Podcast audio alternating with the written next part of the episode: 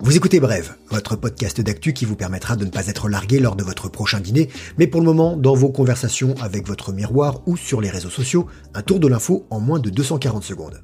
Au menu du jeudi 16 avril, on fera un point sur la situation aux États-Unis, nous évoquerons l'idée quasi universelle du revenu universel, on espère un été indien pour les rois de la petite reine, et pour terminer, on vous dévoilera l'idée bœuf du Montreux Jazz Festival. Le coronavirus. coronavirus. Donald Trump, qui avait comparé le virus à une simple grippe qui disparaîtrait en avril, voit des signes de ralentissement de l'épidémie dans son pays. Il doit annoncer des mesures pour ouvrir l'économie. Peut-être aura-t-il parlé à l'heure où vous nous écoutez. Quoi qu'il en soit, les États-Unis paient le plus lourd tribut. Près de 650 000 contaminations diagnostiquées et pas loin de 29 000 morts. Avec même hier, un bilan quotidien record, plus de 2500 décès en 24 heures. Les minorités semblent être les plus touchées, particulièrement les Afro-Américains. Les inégalités sociales et sanitaires auxquelles ils font face les rendent plus vulnérables.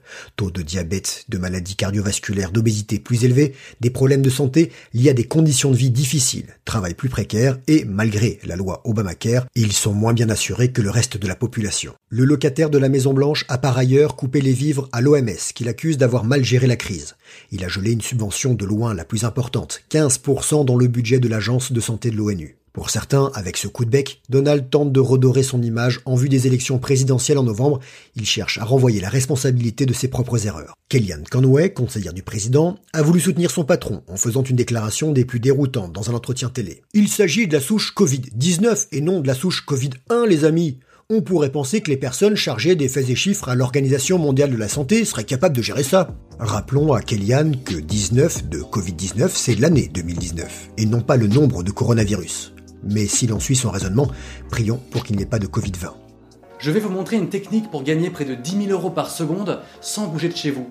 La crise économique liée à l'épidémie creuse les inégalités. Un revenu universel pourrait les atténuer. Ils sont de plus en plus nombreux à le penser. L'idée revient en force. Même le pape s'y met. Rappelons le principe, c'est une somme d'argent que chacun reçoit indépendamment de qui il est, versée à tous sans condition ni contrepartie. Le gouvernement espagnol y réfléchit très sérieusement, on en a déjà parlé dans Brève, il permettrait là-bas d'aider les 10 millions de citoyens en risque de grande pauvreté. Le montant tournerait autour de 450 euros par mois. En Allemagne, la mesure serait temporaire et pourrait aller jusqu'à 1000 euros pendant 6 mois pour tous ceux qui ont besoin d'être soutenus financièrement actuellement. Aux États-Unis, une indemnité sans condition pour les plus pauvres vient d'être créée, un peu plus de 1000 euros par adulte concerné, la moitié pour les enfants. En France, on se souvient que Benoît Hamon défendait l'idée dans son projet pour les présidentielles de 2017.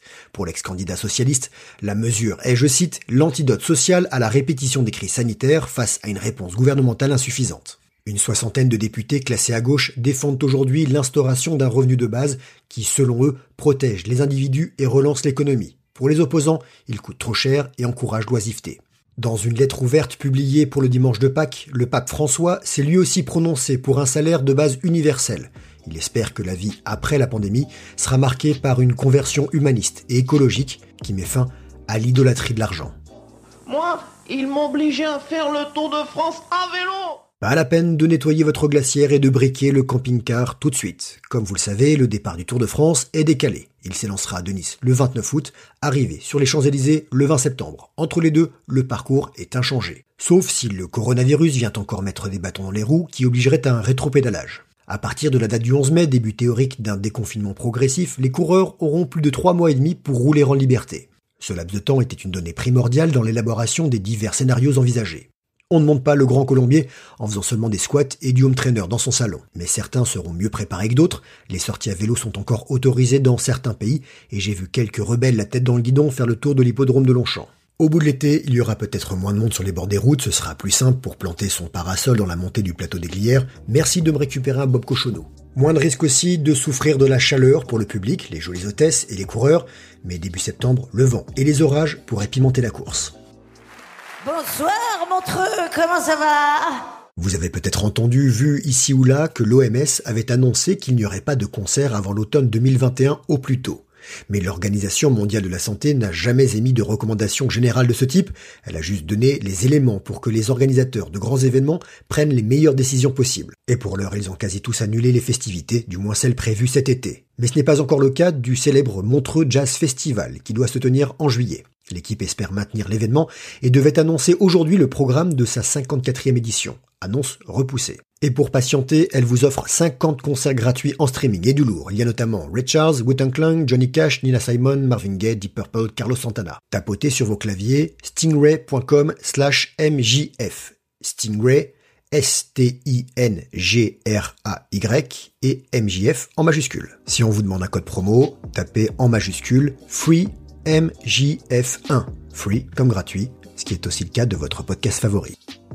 Voilà, c'était bref. Merci de nous écouter. On se retrouve demain, même podcast, même heure. Suivez-nous sur les réseaux sociaux, parlez-en autour de vous, car l'info, ça se partage.